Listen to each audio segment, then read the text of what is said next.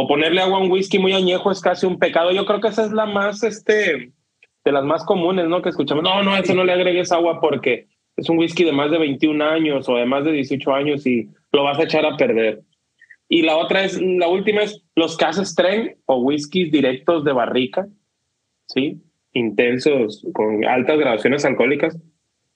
Hay que agregarles agua porque, pues, si no, no te lo vas a poder beber.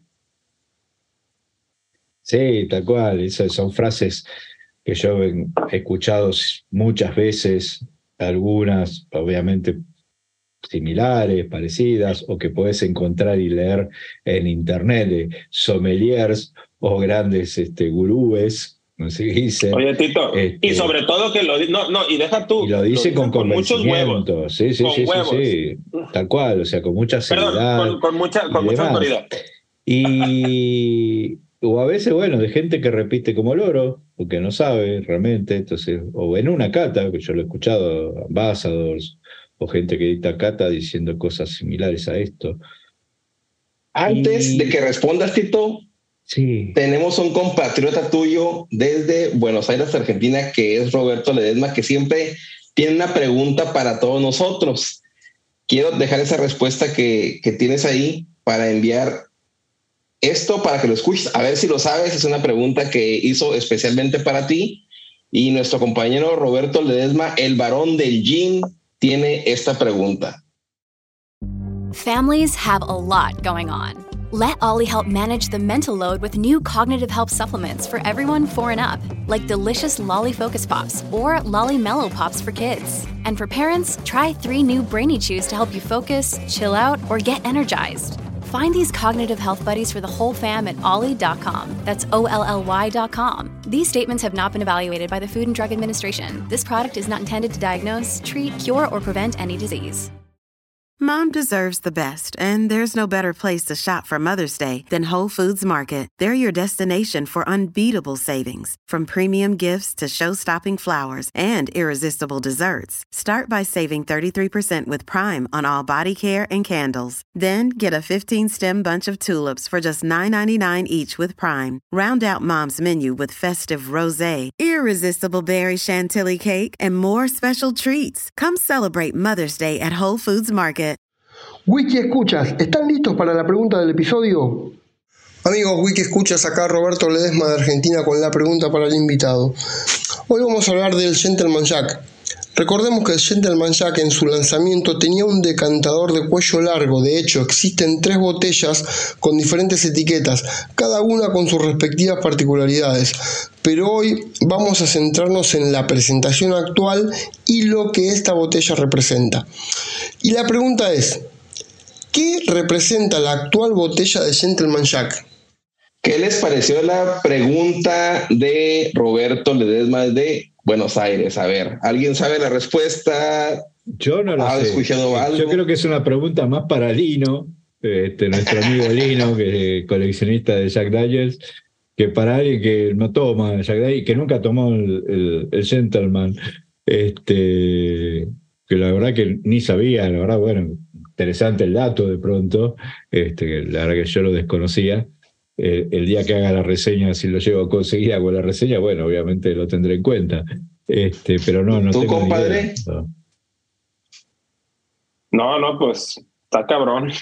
la puso difícil ahora sí el, el buen Robert, pero este sí está. Ok, bueno, aquí lo tenemos para que nos dé la respuesta. Aquí Bien amigos, la respuesta es la siguiente. La botella de líneas rectas y forma de lápida simboliza justamente eso, la lápida de la tumba de Jasper Newton Daniel. Como dato de color, en la tumba de Jasper Newton hay una banca y la tradición es sentarse y brindar con un gentleman jack. Así que amigos, espero que les haya gustado. Saludos para todos. Adiós. Eh, bien, igualmente eso de la tradición de la banca es una tradición que se utiliza mucho en, el Reino Unido, o sea, viene de ahí. Justamente cuando fallece alguien muy querido, qué sé yo, eh, ponen una banca, en algún lado o a alguna banca le ponen el nombre y, bueno, y es en honor. Por ejemplo, nos pasó en Escocia, en el viaje, eh, en en Arran, la isla de Arran. Ok. Este, justamente donde nosotros fuimos, estamos tomando el, el R21 aniversario, que se ve la foto y demás. Bueno, había una banca ahí, este, estaba fija y tenía como una placa y demás. Y bueno, era por eso que la habían puesto por una persona que, bueno, que era ahí de la isla, muy querida, qué sé yo, y bueno, y, y la habían puesto. Este, nosotros ni, sabíamos, pero bueno, sí, igual vas a ver por ahí que muchas películas aparecen, ¿no? Que se ve la banca y que va y se siente y tienen las placas. Este, eso es, eh, sí, es muy, muy tradicional esa representación o ese homenaje este, a los fallecidos. Interesante. Yo ese dato no lo conocía y trajiste aquí también un, un dato muy interesante, porque si bien nos dice Roberto, ¿no? O sea, eh, tiene la forma, la Gentleman Jack, la botella actual, tiene la forma de una lápida que a lo mejor muchos la vemos y no pensamos que es, y es de esto, pero que tiene la costumbre de brindar con Jasper ahí en, en su tumba, o no tengo idea si sea su tumba o sea un memorándum. No, imagino que sí. Como monumento, digamos. O puede ser que en el, cementerio también tenga ahí la, banca y bueno, te sientes ahí delante de la lápida. La verdad no sé, no, no desconozco, ¿no? Pero bueno. Perfecto. Este, bueno, volviendo a, la pregunta de nuestro compadre, ¿qué opinas sobre el beber whisky, todos esos mitos que tenemos? Como te decía, esta cosa de que escuchamos, ¿no? De que de pronto nos dicen cómo se tiene que beber el whisky, ¿no? Que, que no lo podemos, que, que solo hay que tomarlo puro, pues cómo le vas a agregar agua o poner hielo, que el estreno, que si es muy viejo y demás. Este, la verdad que el que dice eso y sostiene eso es el que no sabe beber whisky. El que sabe beber whisky eh, sabe, entiende y comprende que el whisky, al igual que cualquier cosa, lo tomás como a vos se te venga en gana. ¿Entendés? O sea, si yo, o, una comida, si yo tomo un vino y le quiero poner soda, le voy a poner soda. Si yo lo quiero mezclar con fruta o con un jugo de fruta y hacer este, eh, una sangría. Este, claro, un clericó. Quiero un clericó, ¿entendés? Entonces, si lo hago con el vino, o lo hago con la cerveza, o lo hago con el gin que lo mezclo con cualquier cosa, ¿por qué no lo puedo hacer con el whisky? ¿Qué me dice? La Real Asociación Escocesa de Whisky me dice, ¿no se puede? Me importa un carajo lo que diga. Claro, este, claro. Es mi whisky, claro. en mi botella. Eh, hago lo que quiero. Si me la quiero poner de perfume, me la pongo. Que las experiencias son distintas, obviamente, claramente. ¿sí? Este, pero si yo lo quiero tomar con hielo, a mí me gusta así, hacelo. Digamos, cada uno le tiene que encontrar la manera que más le gusta o que más disfruta de tomar su whisky. ¿sí? Y no es la misma para todos los whiskies, y no es la misma. Hay whisky que a lo mejor a uno dice, a mí este me gusta con un poquito de hielo, este me gusta con un poquito de este, agua, este me gusta para mezclarlo con el café, este me gusta para usarlo con un trago, pero no es que todos los whisky lo vas a usar de la misma manera. ¿Está? O para cocinar, yo cocino con whisky, ¿entendés? O sea, ¿quién me va a decir? Vos, esta también es otra vez escuchar whisky, no se usa para cocinar. ¿Por qué no? Uso el vino, uso la cerveza, uso el oporto, uso el coñac, uso cualquier cosa, ¿por qué no puedo usar este, el whisky? ¿Entendés? O sea, vos haces panqueques quemados a rum. Bueno, me gusta hacer panqueques quemados al whisky a ver, ¿por qué no lo voy a hacer? Entonces, ese es el, punto. Son esas cosas de rigidez, digo, yo le digo de rigidez mental, que no aportan nada. En todo caso, bueno, si a uno no le gusta tomar con hielo, como es mi caso, yo en general soy de tomar, me gusta tomar más los whiskies puros, pero no quita que a veces lo mezcle, porque hago tragos, o le pongo un poquito de hielo o un poquito de agua, depende del momento, depende de la situación.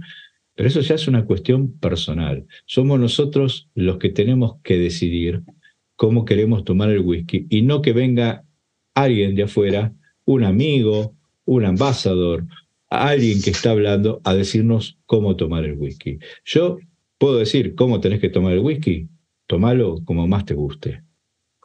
Claro, y mira, algo, algo que yo, en mi opinión, considero es que una cosa es disfrutar el whisky y otra cosa es catar y degustar o conocer un whisky. Yo pienso que disfrutarlo es lo que bien decía Tito, uno lo va a tomar como uno más lo quiera disfrutar, con hielo, mezclado con agua mineral o con algún otro líquido, líquidos de jugos o algún refresco en particular, que si eso es una forma de disfrutar y eso es algo muy personal que lo va a hacer cada, cada quien a, su gusto. Pero ya cuando estás hablando de catar o conocer un whisky, es, yo, yo considero ahí que sí es en su estado puro. ¿Por qué? Porque es la forma más, más, más directa o sólida de conocer o de saber qué es lo que nos quiso decir el master blender o el master distiller, en este caso, el que, el que se haya encargado de sacar a la luz una expresión. Porque ahí, en una cata, o cuando hacemos una reseña, estamos describiendo el producto. Entonces, lo lógico es. que yo hable del producto en su estado natural. Así Estamos en su estado real, en lo que es, en lo que vino la botella. Después, mezclarlo, a veces se le agrega un poquito de agua y demás.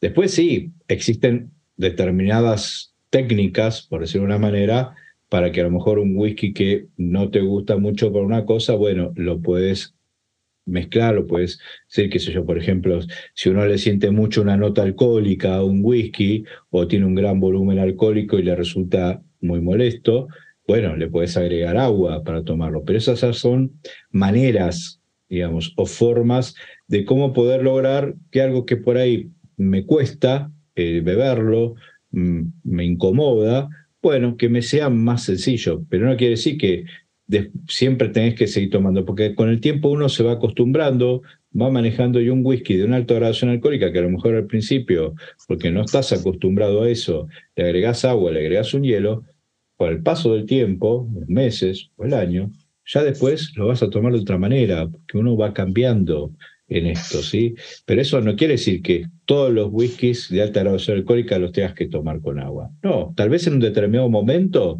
vas a tener que tomarlo con agua, pero porque te falta ese entrenamiento. Pero después, no. Porque todos, yo me consideré que en un momento decía, no, es que el single malt no es con agua, no sé. En un principio todos lo creímos, al menos nos involucramos de esta manera empíricamente, aprendiendo, pero después entiendes y estamos en este episodio. Vos fíjate cómo es, hasta qué punto es ridículo, digamos, esto. Claro. El single malt no lo puedo tomar con agua, o el single malt no lo puedo mezclar. ¿Entendés? Que vos vas a las páginas hoy en día de las destilerías y en todas, todas, te ponen tragos que se hacen con ese whisky.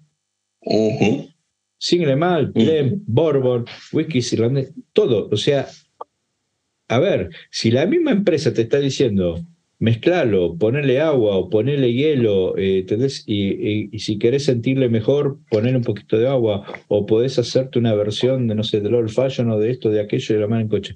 A ver, los tragos más famosos populares tienen whisky. Entonces, ¿qué estamos hablando?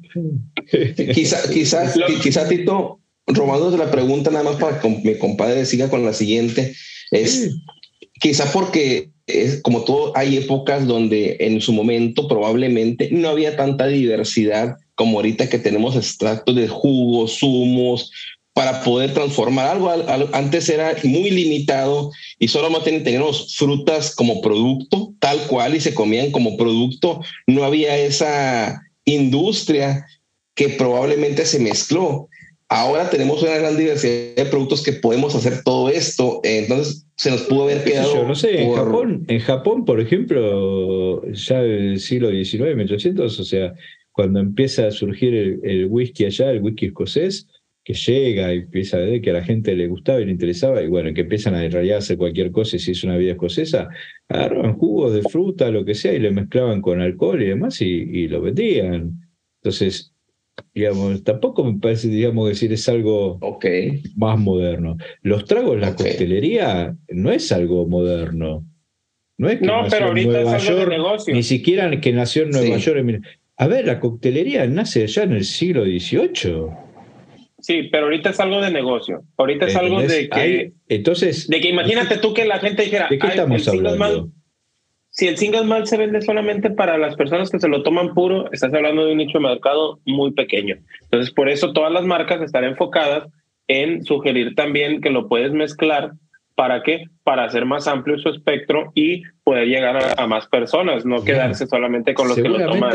Seguramente la, la, coctelería, yo no conozco la historia, ¿no? Pero como te digo, haciendo relaciones, y como te digo, nació más o menos, tengo entendido, por lo menos he visto recetas ya que hablan así de cócteles, de tragos y demás, del siglo XVIII. El sándwich también nació en esa época. ¿Y cómo nació? Por una que sea una comida rápida, porque los tipos jugaban las cartas, no querían distraerse. Y seguramente la, la mezclar de bebidas también surgió de eso. Decir, bueno, tengo la vida, pero tengo que tomar, ¿viste? Y, estoy aburrido, entonces, ¿qué hago? Y mezclo, o tengo, no me queda un poco de esto, me quedo un poco, y lo mezclo. ¿entendés? Vaya a saber cómo surgió. Pero seguramente es todo ahí, o sea, todo va y sale. Como surge la mayoría de las cosas, por necesidad, por accidente. por alguna necesidad, por... un accidente o lo que sea. Eh, o sea, eh, y, y, entonces. Si tú mezclaste los Macallan en plena cata de whisky exclusivos de Macallan y los mezclaste ahí mismo. yo lo mezclé delante de la masa, ¿entendés? Y no importa un carajo, blanco. Yo ya ha de haber estado al borde lo pagué. Y si yo lo quiero mezclar, lo voy a mezclar, ¿entendés? O como Creo que, vivo, revelando... mezclé, tres whiskies ahumados, ¿entendés? Haciendo distintas combinaciones. A ver, ¿cuál es el problema? Yo digo, uno lo tiene que disfrutar, lo disfruta como quiere. Si lo quiere tomar como un juego, quiere jugar, quiere acordarse cuando era chico y jugaba a ser químico e inventar la fórmula para hacer que explotara todo, porque ya todos creo que jugábamos a, ser químico para hacer algo que explotara. ¿No? Claro. ¿no? sí, sí, sí, sí, me Se imaginaba que armaba la bomba atómica, más o menos, ¿no? Bueno, este, y decís, es lo mismo. A ver, ¿por qué no? ¿Por qué no? ¿Quién me lo va a prohibir? Ya sea que estoy en mi casa en una fiesta o en una cata. Yo una cosa que hago siempre cuando doy las catas es eso, ¿no? Recomendarle a la gente que si les queda un poco y si tienen ganas, que se animen a mezclar, que jueguen. Ok, y mira, ahora viene la. Vienen aquí dos mitos de la mano. Y es, volviendo, está todo relacionado, obviamente, hablando aquí de, la forma de beber el whisky. Dice: los cubos de piedra son mejores que el hielo. Y el término en las rocas viene de la época en que la gente enfriaba el whisky poniéndole rocas del río que estaban prácticamente heladas porque no había hielo. Pero digo, una, una cosa este, viene de la mano con la otra, pero se explica diferente. Sí, sí, te entiendo. Eh, sí, no, a ver, yo, mi experiencia con lo que es este, eh, cubos de piedra o de acero este, o de algún otro material que se utiliza como para reemplazar al hielo, eh, en cuanto que, bueno, uno lo quiere utilizar para enfriar el whisky, bajar la temperatura, ¿sí? para que sea más fresco cosa muy difícil de hacer porque el alcohol es muy difícil que le puedas bajar la temperatura durante mucho tiempo, o sea, no, no lo mantiene. Este, a mí no me ha dado resultado. Hay gente que dice que sí, a mí la verdad nunca me, nunca me dio resultado. Pero la verdad que como tampoco soy de beber así whisky que tomarlo fresco, en general yo si le pongo un cubito de hielo al whisky es más que nada para que se vaya diluyendo más despacio. Este, el agua, pues es un whisky muy intenso, me interesa el mientras estoy, porque lo voy a tomar muy despacio, muy relajado, entonces no me molesta. Yo he tomado muy Johnny Walker Black, eh, a mí me gusta mucho puro, pero a veces por ahí si me dan ganas de tomarlo mirando la tele, una serie, una película, lo que sea, este, por ahí le pongo un hielito y me va acompañando despacito, entonces se mantiene la temperatura, viste, qué sé yo, y lo va diluyendo, cosa que no me impacte tanto y demás, y lo disfruto igual, digamos, ¿no? Este, pero te digo, a mí, en cuanto a eso, no me sé que hay gente que dice que sí, que le sirve, que le va bien, bueno, genial. El problema a veces con esos cubos que uno puede comprar es que tiene que asegurarse que sean buena calidad, digamos. Si son de acero, que sea acero inoxidable quirúrgico, cosa que va a seguir. Que no guarden ningún tipo de, que no guarde ningún tipo de agente externo, de aroma, de Y pensemos que después que lo ponemos en el whisky, ojo que el alcohol lo puede ir degradando, entonces prestar atención a eso, lavarlos bien antes de volver a ponerlo, ¿no? Que guardarlo. Y guardarlo hermético en el freezer ¿sí? Claro. que hay algunos que vienen con, con, una cubetera que se cierra, ¿sí? que eso es lo que yo tengo. ¿Por qué? Porque si vos no lo aislás del, del freezer, el congelador, del resto de las cosas, bueno, lo dejás destapado y va a agarrar, se va a impregnar mm. con los aromas que hay ahí de la comida que vos estás frizando. La comida en el freezer, a mí, mi hermano también salen aromas. Uno abre a veces siente el olor de la carne, del pescado, lo que sea. Entonces, Mi hermano en, esta Navidad me regaló, un, hicimos un intercambio y me hizo pues, el regalo sorpresa. No, pues eran unos cubos, son unos cubos de unas rocas famosas de acero. Bueno, eso son como piedras, pero no, no, sé, no sé bien qué La verdad es que no leí la descripción si era, pero es, es acero básicamente, con ahí con algún tipo de textura. Y yo muy emocionado hice el, el, el, experimento, hielo y redondo de la esfera. Y no, o sea, al menos para enfriar, no enfrían nada porque en la dilución, como tú dices, está el que el whisky tenga esa... Es como cuando tienes una, una, un refresco que le echas la Coca-Cola, si le tomas inmediatamente no va a estar fría hasta que se diluye. Cuando el hielo va, va a derritirse, si es una bocha va a ser para... Pero vos pones una bocha, ¿sí? Y va a estar todo, prácticamente todo el contenido en contacto con el hielo. Y entonces sí, va a haber un intercambio de temperatura. Cuando vos pones los cubos, lo que va a estar en contacto con el cubo va a ser el líquido que está ahí al lado, el más cercano. Y el cubo se hunde, va a estar abajo.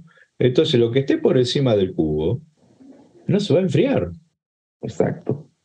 ¿Por qué? Porque el alcohol no va a transmitir el frío, no va a hacer un intercambio de temperatura muy rápido para Al menos no muy rápido. O sea, si se hace, va a ser muy gradual. En cambio, con la bocha de hielo o con un cubo de hielo que se va derritiendo al misma agua, va al, al, transmitirse por todo el líquido, al, repartirse, va a ir bajando un poquito la temperatura. Es una cuestión física, digamos, ¿no? Cómo trabajan las fuerzas y cómo trabaja el intercambio de presión y temperatura entre, entre líquidos, ¿no? Este... Y ahorita que estamos hablando de, de, de, de, las rocas, de hielo, de agua, el término en las rocas. Eso que. a ver, en las rocas, como decía Dani, ¿no? Que preguntaba, bueno, si viene de, cuando se utilizaba para eh, las piedras del río para enfriar las bebidas, no solo el whisky, yo creo que cualquier bebida. Este, sí, digamos, sabemos que, por ejemplo, si vamos a la montaña o un arroyo este, y que tiene agua fresca cristalina, si ponemos algo, se va a enfriar. Justamente si lo dejamos un rato, un tiempo, va a haber un intercambio de temperatura y se va a enfriar.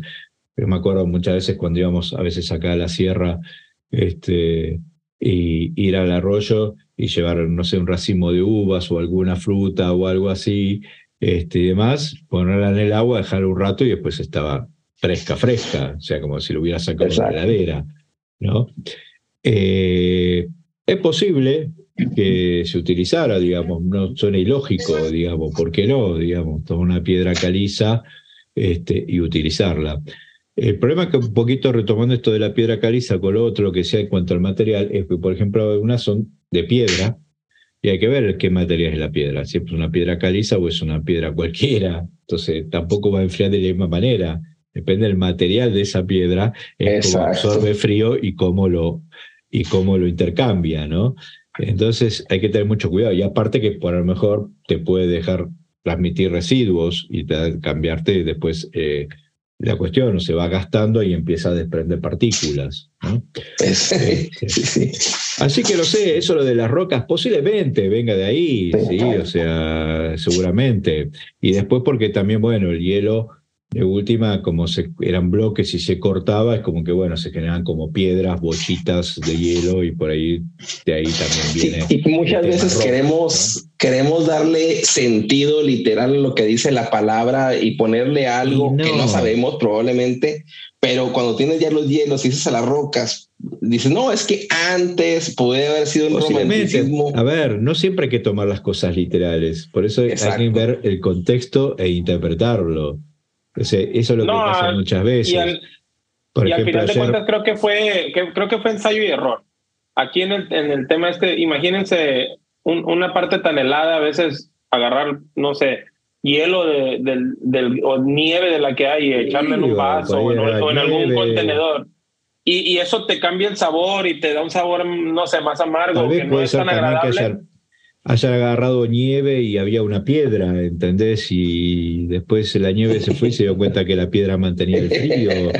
Eh, a ver, se te puede ocurrir Mil cosas. De posibilidades. Pero al final de cuentas es más que un recurso que una cuestión meramente eh, dolosa o que quisieron hacerla, o sea, que era el objetivo. No, vamos a agarrar porque. Yo creo que no. o sea, es, una, es empírico. Como Son cuestiones empíricas. Las explicaciones más sencillas.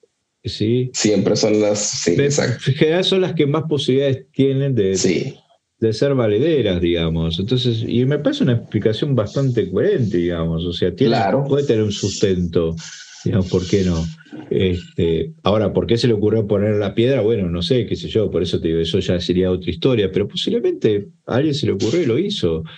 Este... Y, y, luego hablamos nosotros porque estamos aquí los ríos, probablemente sí es agua fresca, pero no está helada, pero hay lugares donde realmente el agua sí ah, es helada y realmente la, roca viene bajo agua, cero. si es agua de deshielo, por ejemplo, va a estar bastante, bastante fría, o sea, va a tener una temperatura muy baja esa agua, en comparación a, al agua de, lluvia o de manantial, depende también de muchas características y, cosas. Por eso siempre el agua de montaña es mucho más fresca que, que el agua de la llanura. Este, y, Oye, Tito, sí. este tema, bueno, de whisky en las rocas, creo que lo cubrimos muy bien. Pero viene algo, ahora otro mito. El whisky no, no, no se bebe en copas. El, whisky es para hombres, es para agarrarlo, de la, de la copa es para otra cosa. ¿Tú qué opinas sobre los contenedores para, para beber whisky? Mira, a ver, depende cómo vas a saber el whisky.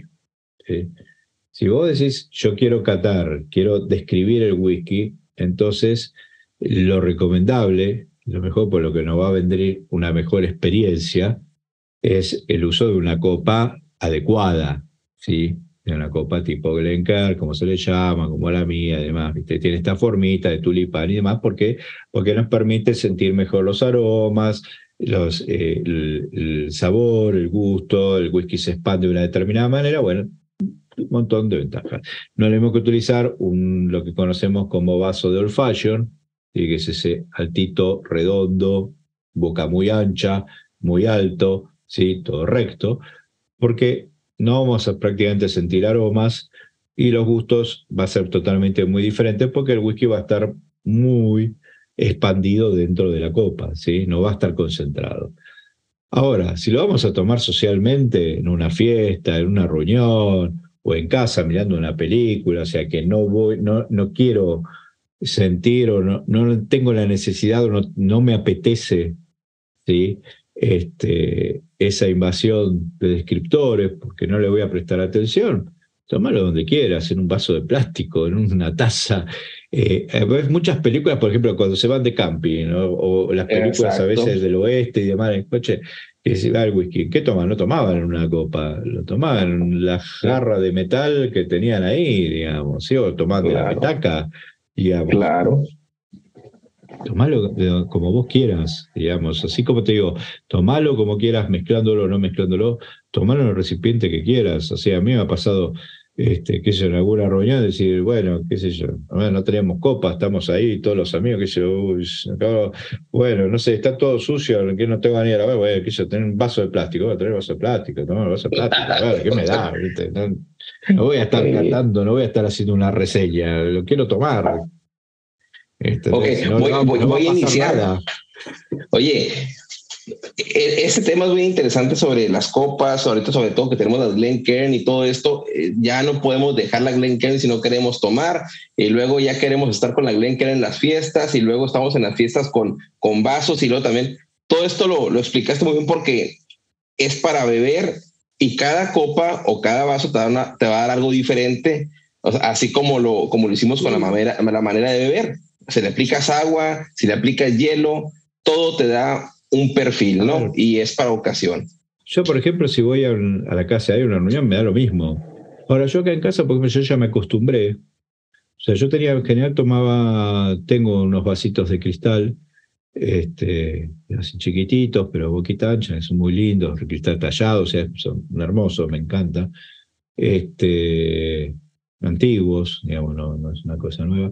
Este, y toma mucho en eso. Pero aparte es cómodo si le quieres poner un hielito, porque tiene la boca ancha, viste, va bien. Pero la verdad que desde que tengo las copas, me acostumbro, y aunque sea para ir a tomar mirando la tele o estar acá trabajando o jugando o mirando videos, lo que sea, este, muy raramente ya es más, que, más usual que me sirvan en las copas eh, mías, así estas, las de Tito, este, que la otra. La otra por Aquí la tengo. Claro, Oye, estás como Daniel Caballero que dice que él ya trae sus copas Glencairn ahí en, su auto para ir donde no, quiera no, eso no. Pero por ejemplo, bueno, eh, en alguna reunión, por ahí si somos pocos, este, o ahora que vamos a tener una reunión con, con seguidores del canal, con algunos que somos poquitos y demás, y bueno, vamos a hacer un poco así, tomar whisky y demás. Bueno, pues la llevo, ¿entendés? Porque hace más linda la experiencia compartir y hacer un intercambio entre todos, digamos, ¿no? O sea, tampoco es que va a ser una cata, una degustación ni nada, pero bueno, intercambiar y, y ver y poder disfrutarlo de otra manera.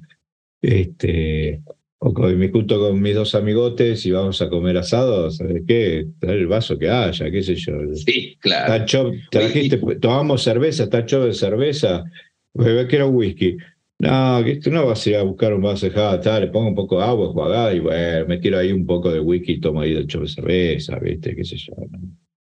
Yo tengo otra, otro no no andas con mucha vuelta, no te puedes poner en exquisito uno tiene que también amoldarse a la situación. Sí, a la situación. Ah, no, a mí si no me tienen un whisky Macallan de 12 años mínimo a una reunión, yo no tomo, yo me voy. Oye, yo, tengo que otro mito, otro mito que también es, es, es, es, algo interesante porque dicen, ah, hay que dejar reposar o respirar el whisky en una copa un minuto por cada año de añejamiento. ¿Esto es verdad o es mito? Eso yo, yo sí quisiera. Eso sí, dale, dale, sí. Yo sí quisiera esa responderla primero. Dale. No sé, bueno, yo no sé si ser, o sea, no voy a responderla de si el minuto es tal cual, pero en mi experiencia propia, cuando dejas el whisky en, en un vaso, como decía Tito, eh, adecuado por el tema de, de, concentrar los aromas y todo este show, eh, si lo dejas un relativamente cierto tiempo, unos minutos, 10, 15, 20 minutos, dependiendo de la graduación alcohólica del whisky, sí ayuda bastante a percibir un poquito más de su esplendor en cuanto a las notas. Se abre un poquito más, eso sí es cierto, yo lo, no sé si lo dejo, yo no lo dejo así literal un minuto por año, pero pues sí algunos minutos, no siempre son más de 10, 12, tenga el whisky 5 años, tenga 10, tenga 20, sí lo dejo, sí lo dejo eso, ¿no? Ahora, no, no, tal cual. A ver, primero, esa, el tema es que yo lo he leído eso así, buscando, como he buscado información, he encontrado esta cosa, esta frase así, tal cual, ¿no? Dicen esto. Y a mí me gustaría saber en qué se basa el que escribió esto, ¿no? ¿De dónde lo sacó? This episode is brought to you by La Quinta by Wyndham. Your work can take you all over the place, like Texas. You've never been, but it's going to be great because you're staying at La Quinta by Wyndham. Their free bright side breakfast will give you energy for the day ahead. And after, you can unwind using their free high speed Wi Fi. Tonight, La Quinta. Tomorrow, you shine. Book your stay today at lq.com.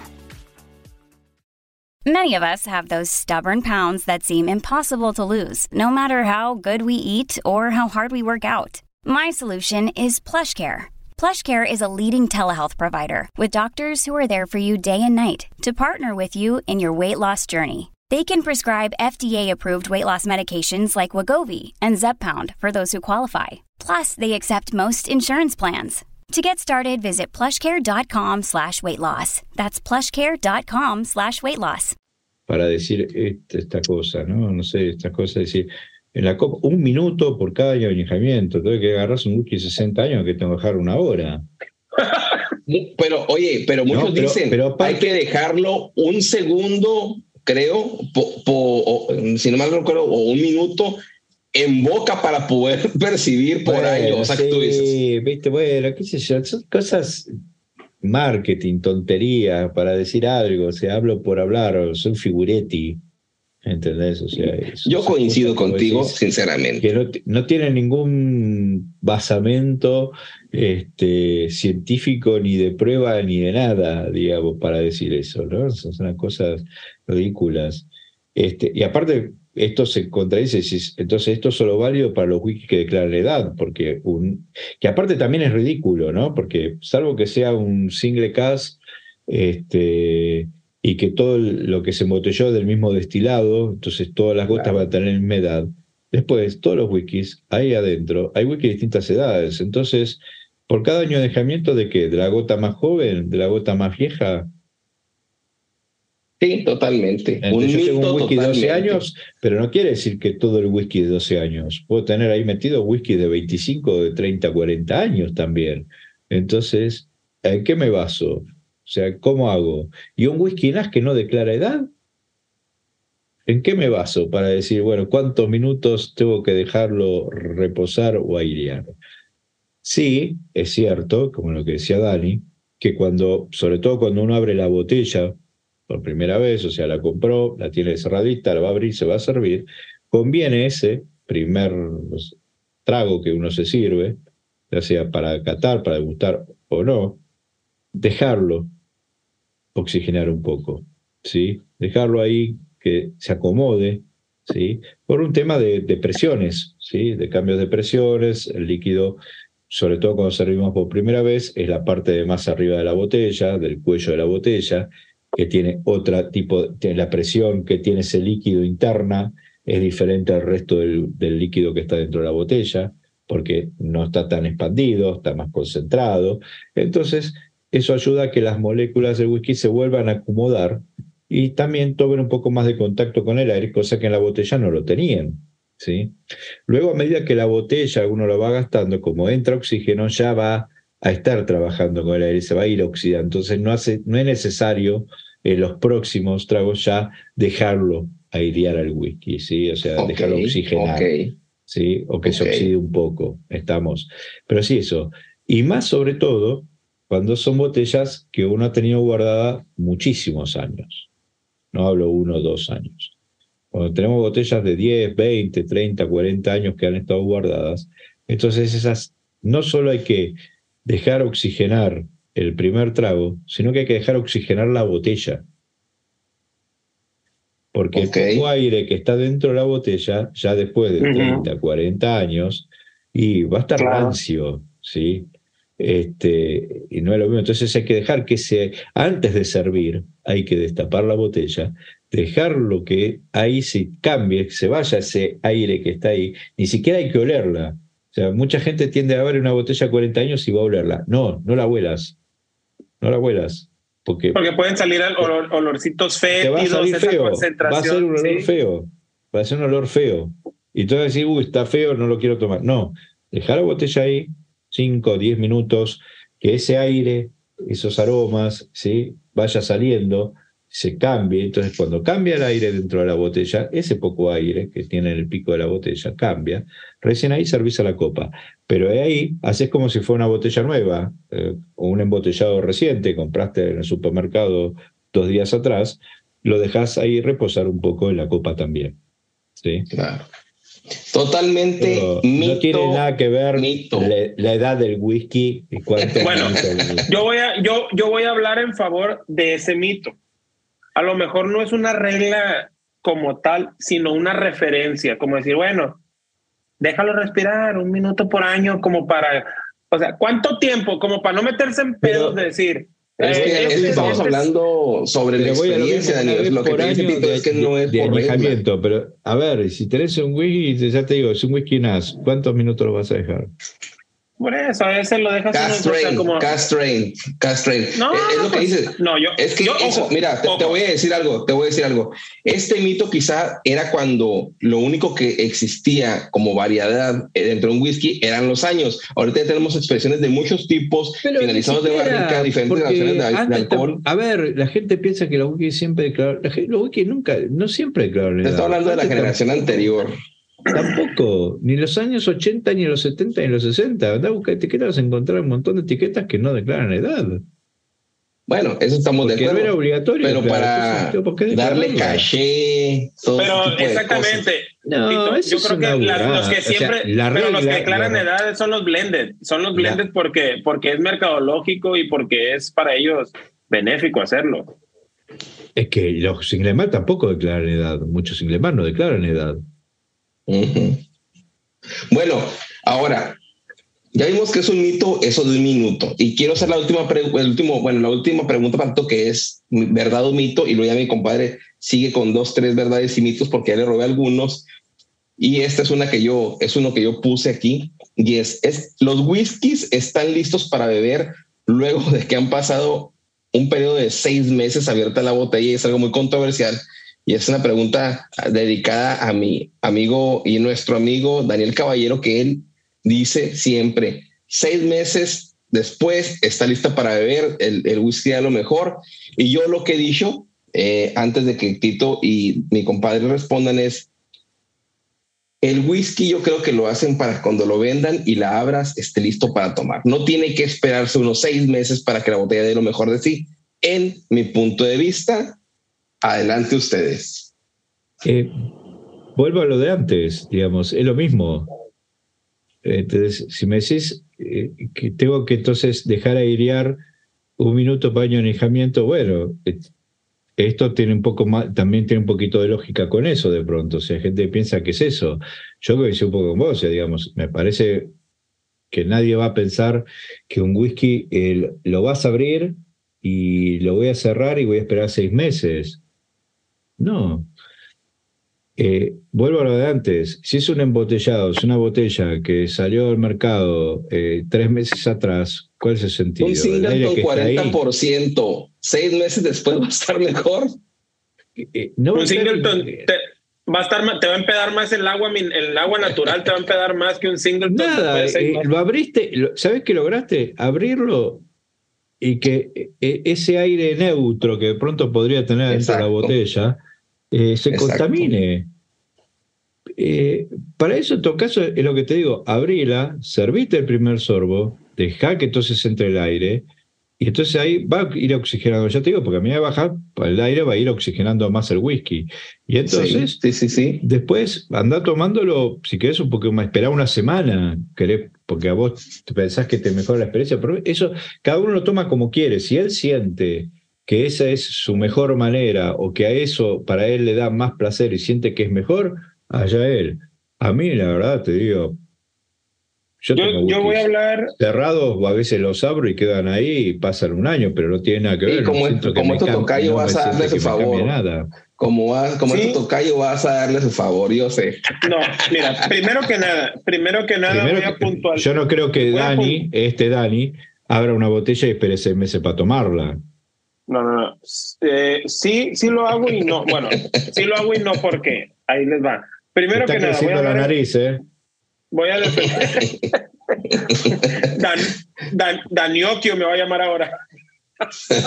Pero bueno, yo voy a hablar en favor de mi, de, de mi tocayo Daniel Caballero, al que le mando un abrazo enorme y fraternal hasta Venezuela. yo también lo quiero mucho, lo aprecio mucho. Pero... No, no, no, esta, gente, como esta, gente no, no, te aprecia como yo te aprecio. Para mí, digamos, no, yo no lo haría. Bueno, si a él le gusta hacerlo, que lo haga a ver. Yo, como te digo, cada uno toma el whisky como más le quiere, sí, como, pero le gusta, como más le va o como mejor sienta que es la experiencia. Si para él es la mejor manera o para alguien dejar y esperar un minuto por cada añejamiento siente que le mejora la experiencia, adelante. Ahí vuelvo al Ahí voy a mí no. Y así, así es como se van formando el, los, los dichos o, o cómo se va tergiversando o cómo se va cambiando la, la historia. Yo lo que he escuchado, a lo mejor mi compadre lo escuchó así, yo lo que he escuchado de Daniel Caballero es que él dice, deja que el whisky, o sea, bébelo cuando lo compres o destapes la botella, lo que sea, cuando la destapes, pues bébelo y dale oportunidad, un tiempo. No necesariamente tienen que ser seis meses, puede ser un mes o a dos meses de volverla a probar, ¿para qué? O sea, no te la bebas en dos semanas, no te la bebas en dos semanas, o sea, Eso completa... es otra historia. Lo que yo siempre digo es, por ahí a veces vos abrís el whisky, lo sentís de una manera, pero te digo, siempre el primer, lo que servimos la primera vez de la botella, no lo tenemos como referencia de nada, ¿sí? Entonces después repitamos, porque para ahí nos pudo gustar mucho, y está bárbaro. Pero te puedo decir que a lo mejor lo volvés a tomar a los 15 días y, ya no te va a gustar tanto. O no te gustó mucho, esperaste y ahí sí. ¿Pero por qué? Por ese tema del oxígeno, desde que yo te digo, o sea, esa oxigenación es lo que le está faltando al whisky. En Y muchas veces también lo que comemos, como andamos, como todo lo que ya sabemos, ¿no? a eso le voy mal. Compré, a eso una le voy mal. nueva, uy, qué rico, esto quiero probarlo y tengo mucha ansiedad de probarlo. Y entonces voy a salivar más y, voy a estar ansioso y voy a estar con toda la adrenalina encima. Y no va a ser lo mismo cuando lo tomo 15 días después, decir, bueno, estás tranquilo, qué Tranquilo, relajado. Claro, entonces ya se me pasó. ¿Entendés la ansiedad? Entonces es otra la, experiencia que uno va sintiendo. Eso sí, claro que sí, eso yo siempre digo. Si un whisky no te gustó, déjalo, esperá, guardalo, tómalo de vuelta dentro de un año. ¿Entendés? Pero no quiere decir. Yo voy a poner dos ejemplos. Va a estar mejor o va a estar en condiciones de ser bebido. No, el que va a estar en condiciones de beber ese whisky sos vos. Es exactamente, es la persona, no el whisky. Lo que cambia es el paladar de uno, el humor, el estado anímico, Exacto. Sobre todo el paladar, sobre todo el paladar, porque el paladar a, medida que vamos dándole mayor experiencias en whiskies de graduación alta, media, baja, qué sé yo, o diferentes perfiles, el paladar se va nutriendo de experiencias y él va guardando esa información y obviamente con esa información va luego a, contrastarla o a compararla incluso con el mismo producto, pero ya después de asimilarlo, ya después de, de, procesarlo, ¿no? El, organismo. Ahora bien, ejemplos. A mí me pasó con dos, Arran 10 años y el Kilkerran 12 años, que todo el mundo decía, no, que son los mejores whiskies, que guau, que qué whisky. A mí cuando los pruebo por primera vez, no se me hacen whisky sobresalientes, no me vuelan la cabeza, incluso no me terminan de convencer, en pocas palabras. ¿Y qué pasa? Hace días me serví una copa del Kilkerran 12 años, que es un whisky que yo compré, la botella casi ya va para dos años que la compré, y cuando la probé por primera vez yo dije, es un whisky que se me parece mucho a el Kleinlich 14 años. Así de sencillo. Arran 10 años, es un whisky que se me parecía mucho a Glenmorangie 10 años, muy impetuoso, áspero, eh, viril, por decirlo de alguna manera, o sea, nada refinado, nada gentil, nada, elegante, todo lo contrario, un whisky, exactamente, algo así. entonces, entonces, ¿qué pasa? Los vuelvo a probar después de dos, tres, cuatro meses y siento una diferencia, pero vuelvo a lo mismo, yo voy más de la mano o creo más firmemente que tiene más que ver conmigo que con el producto. Sí creo que el, que el oxígeno le, le, ayude a redondearlo, a pulirlo, qué sé yo, pero a transformarlo de una forma a que no me guste o no me convenza, a que después yo diga, wow, creo que es más, va más en, en, función de lo que uno trae y de, de, de la experiencia y, y cuestiones sensoriales. No, el oxígeno no lo pule ni nada, lo que hace es cambiar las condiciones físicas ambientales dentro de la botella. Sí, porque eso ayuda que las moléculas se repartan, se expandan, se acomoden de otra manera. Entonces, que la botella viene en una caja, un transporte, por más que bueno, se mueve, uno parece como que no le sucede nada dentro. Sí. No, pero las presiones, la presión afecta incluso.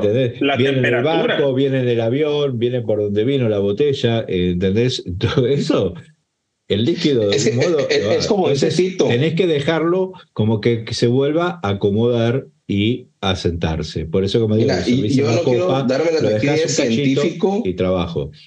No quiero darme aquí de científico, pero lo que es muy cierto. El, agua eh, se forma de, de, de, elementos de la tabla periódica química: oxígeno e hidrógeno. El agua el oxígeno, que estamos hablando, también es otro elemento que también modifica al contacto con el whisky. Entonces tiene que cambiar sí o sí. No, no, eh, trabaja, no trabaja a nivel, eh, o sea, oxida, sí tiene un trabajo químico, pero también tiene un trabajo físico.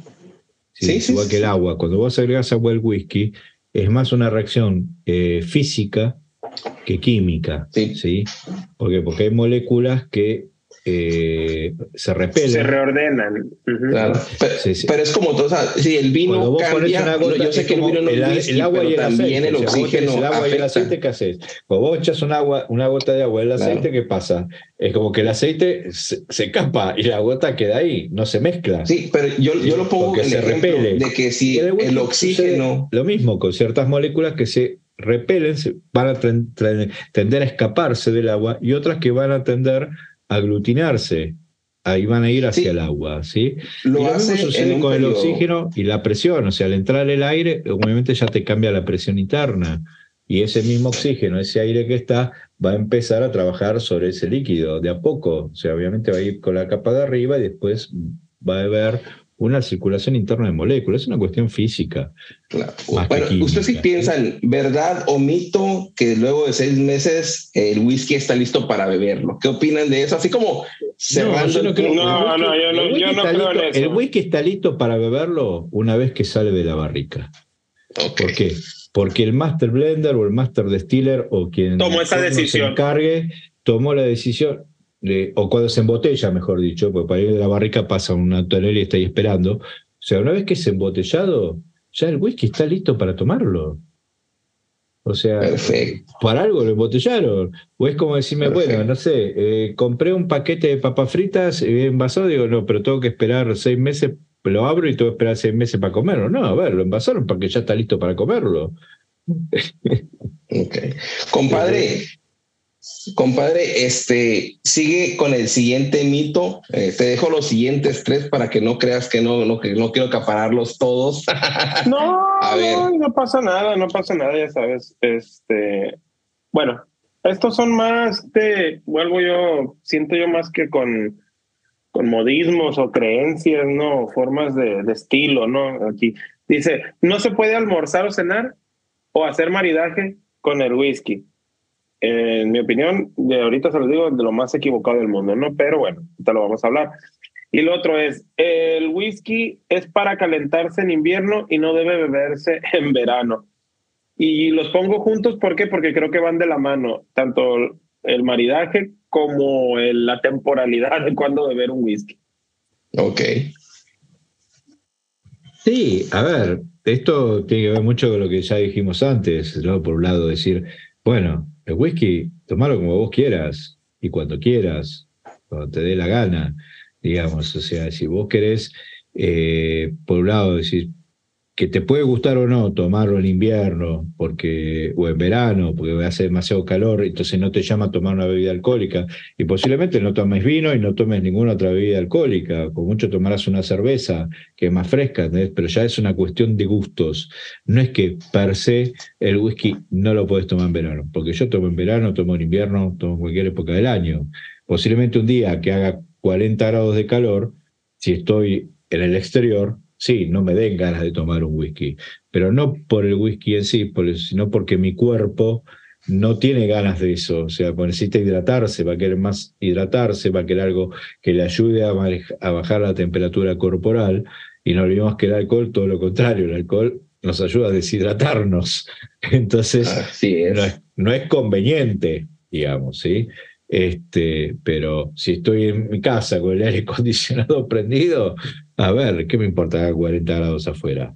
Posiblemente pues, me guste un día así de 40 grados de calor, si estoy al interperie, tomo una cerveza fría, bien fría, o una gaseosa, o agua, o por ahí un trago. Es algo que me refresque, que me dé la sensación más de frescura, más de tranquilidad, algo más frío, que me ayude un poco a, a regular un poco mejor la temperatura corporal y exterior, ¿sí? este, que, que el whisky. Y en invierno, eso que te dice que no, porque te da caliente, te da sensación es mentira. O sea, el whisky no te va a calentar, no te sube la temperatura corporal, te la sube a penitas, digamos. Este, eso que a veces mucho ve en las películas, no, toman, whisky, ¿viste? hace frío, y, toman whisky. Sí, el problema es que toman mucho whisky, haciendo mucho frío en intemperie, sobre todo esos que hacen en el campamento, ¿viste? o les pasó alguna tragedia más, se quedan dormidos, pues se mueren por congelamiento. Okay. Y no te va a ayudar a mantenerte despierto. El alcohol no te va a ayudar a mantenerte despierto. Y cuando estás en esas situaciones de mucho frío, y si estás al interperio por lo que sea, no lo haces. Ahora, si estás en tu casa con la calefacción y demás, no pasa nada. ¿sí? Sí, por ahí, si estás en una reunión eh, o salís un poco afuera, está fresco, tomás un whisky, y sí, está lindo, que eso está bien, te da esa sensación de calor, pero es una sensación, ¿sí? No es que tu cuerpo realmente aumenta la temperatura, porque al ratito vas a volver a tener frío. Cuando el alcohol ya entra a la sangre y se va, vas a volver a sentir frío. Eh, o sea, no es, es una sensación nada más, no es una, un cambio real. Sí, y eso, eso que eh, la primera, el primer mito que, o, verdad, que no sabemos si es, que es lo que dice mi compadre, dice, no se puede almorzar o cenar o hacer maridaje. Bueno, ahorita estamos viviendo la experiencia de que puedes maridar con muchas cosas, no con todo, Puedes maridar con lo que quieras, puedes almorzar o cenar o tragar, o sea, ya te digo, eso cada uno tiene que encontrar. Obviamente, no necesariamente, eh, yo no creo en las reglas en ese sentido de la receta, no es que te dicen, bueno, un whisky ahumado lo tenés que eh, acompañar con este, una comida ahumada. No, un whisky ahumado va muy bien también con un postre dulce, con un lemon pie, depende de las características del whisky. O sea, y de la persona de las personas y de los gustos, y vos cómo quieras combinarlo. Vos pensás que el whisky tiene muchísimos descriptores, ¿sí? Lo que nosotros hablamos, cuando hablamos de nota, hablamos de descriptores porque lo estamos describiendo, ¿sí? Lo que nosotros percibimos, esa, lo que nosotros percibimos es lo que describimos, y es lo que mencionamos como descriptores, ¿sí? Una nota dulce de limón, de fruta, una banana, una naranja, un durazno, una nuez, una avellana, un oporto, lo que sea, eso es un descriptor, ¿sí? Entonces, eh, va a ir muy bien con cualquier comida. Un whisky, y, después va el gusto de cada uno también. No es que este whisky es para esto. No. Para algunos a lo mejor va muy bien una entrada, una picada, para otros no, para otros va mejor para el postre, para el café. Entonces, eso depende de cada uno, es cada uno el que tiene que jugar y encontrar la mejor combinación posible. Pues siempre hablo de disfrutarlo y disfrutarlo es jugar, es entretenerse, es experimentar, como decía antes, ¿no? Jugar al químico. Bueno, acá es lo mismo, juego al químico, voy a mezclar. Lo que sí, digamos, tenemos que tener mucho cuidado cuando eh, y entender bien que cuando vamos a, a jugar o vamos a hacer la experiencia de acompañar la comida con whisky, es que el whisky es un ingrediente más de la comida, ya sea que lo mezclemos en la comida, una salsa, eh, emborrachemos un postre, lo que sea, o lo bebamos, ¿sí? Pero forma parte del plato, ¿sí? Y que no es la bebida principal. ¿Qué quiero decir con esto? El maridaje, el acompañamiento. Cuando uno eh, come algo y dice, bueno, tomo vino, o tomo agua, o tomo una cerveza, o tomo coca, esa es la bebida principal. Pero ¿por qué puedo decir que eso lo puedo tomar una bebida principal, un vino, aunque es una bebida alcohólica? ¿Por qué? Porque el vino tiene un 10% de alcohol. El whisky tiene un 40 mínimo. ¿Sí? Yo no voy a tomar la misma cantidad de whisky que de vino, porque si yo tomo la misma cantidad de whisky que de vino, te digo que termino el primer plato y me caigo redondo sobre la mesa. Estamos, porque uno por ahí se toma tres copas de vino, ya antes de empezar a comer, ya se tomó una, que un pancito, que estoy charlando, que fui a la cocina, charlé con el anfitrión, lo que sea, o si estoy en un restaurante, bueno, me trae el vino hasta que me trae la comida, ya estoy tomando. Si yo voy a tomar whisky a ese mismo ritmo, bueno, no llego, no llego. Entonces, entendamos eso. Y siempre, por eso le digo, el whisky es no es que lo voy a tomar para saciarme, para limpiarme, porque me dan, tengo sed, ¿sí? Que eso es para eso es la bebida principal, para calmar la sed que me da la comida. El whisky no es para eso. El whisky es justamente para integrar el plato a la comida, o sea, que me dé otro panorama.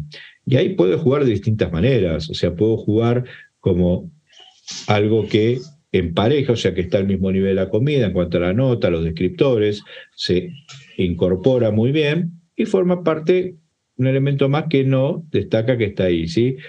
Puede ayudar a resaltar determinados componentes de esa comida, determinadas notas, pues es un postre y toma un whisky que es muy dulce, todo lo que sea dulce va a resaltar mucho más, ¿sí? Este, o si es un whisky poco salado, todo lo que sea salado va a resaltar más.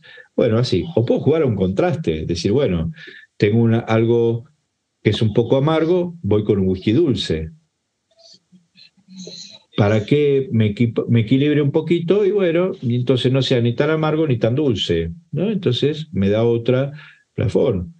O puedo jugar a, eso, ¿no? A que intensifique mucho o a que se incorpore. Eso va en el gusto de cada uno. Por eso digo, no es necesariamente que una comida ahumada bate con whisky ahumado. No, una comida ahumada puede muy bien con un whisky muy tranquilo. Porque no quiero, no quiero que me resalte, sino al contrario, a lo mejor quiero que me baje un poquito ese ahumado que puede tener el plato, porque a mí no me gusta tanto, qué sé yo, lo, que sea, digamos, eso juega. O puedo decir, no, me gusta el ahumado, quiero un whisky bien potente, bien ahumado, porque quiero que todo eso resalte mucho más. Entonces, eso va el gusto de cada uno. O uno con un ahumado muy parejo a la comida, decir, bueno, el whisky me acompaña, me da otras notitas, pero no me resalta el ahumado ni me lo baja. Me le da un equilibrio. Por supuesto. Entonces, entonces, es eso, es jugar, es experimentar, es viendo. Como siempre digo, todas estas experiencias de eh, hacer maridaje, acompañar el whisky a una comida, en un trago, en un café irlandés, todo lo que querramos hacer, acompañar con un chocolate, con lo que sea, siempre es un experimento, siempre es un juego y nunca nadie pierde, digamos, no perdemos nada, siempre ganamos. Porque ganamos experiencia, aprendemos. Entonces es un aprendizaje. Un aprendizaje siempre se gana, nunca se pierde.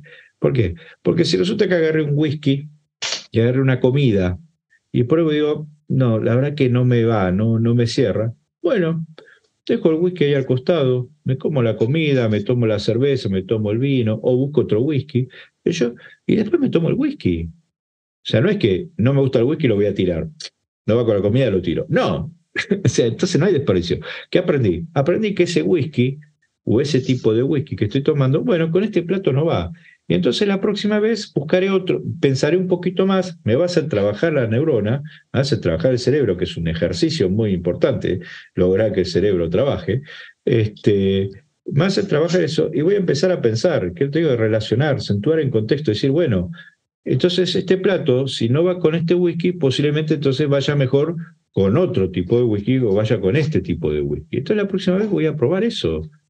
Entonces, eso es el aprendizaje, ese es el entretenimiento. Y eso después a vos te sirve cuando te juntás con tus amigos, decir, vos sabés que probé, mira, a mí este whisky no me fue, me, fue muy bien, pienso que va a ir mejor este, y bueno, y transmitís la información, transmitís el conocimiento. Claro, sí, porque ni con todos los tipos de comida, ni todas las personas comemos lo mismo en todo el mundo, y también tenemos que saber cuándo, eh, si te dicen que es muy bueno con algo, y si tienes que ir a trabajar saliendo de ese platillo, no vas a tomar whisky porque probablemente en tu trabajo te digan que no tomes whisky o bueno, que no, que no vayas ebrio en pocas palabras o tomando. Pero quiero, quiero, quiero meter algo importante aquí, que es otro mito eh, del que tenemos que hablar.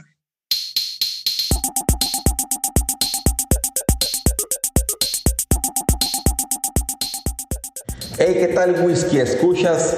Espero que estén disfrutando de este Crónicas 18, verdad o mito acerca del whisky. Esperen los próximos episodios donde continuaremos revelando todas aquellas dudas que tenemos en este camino whiskero. Esto continuará.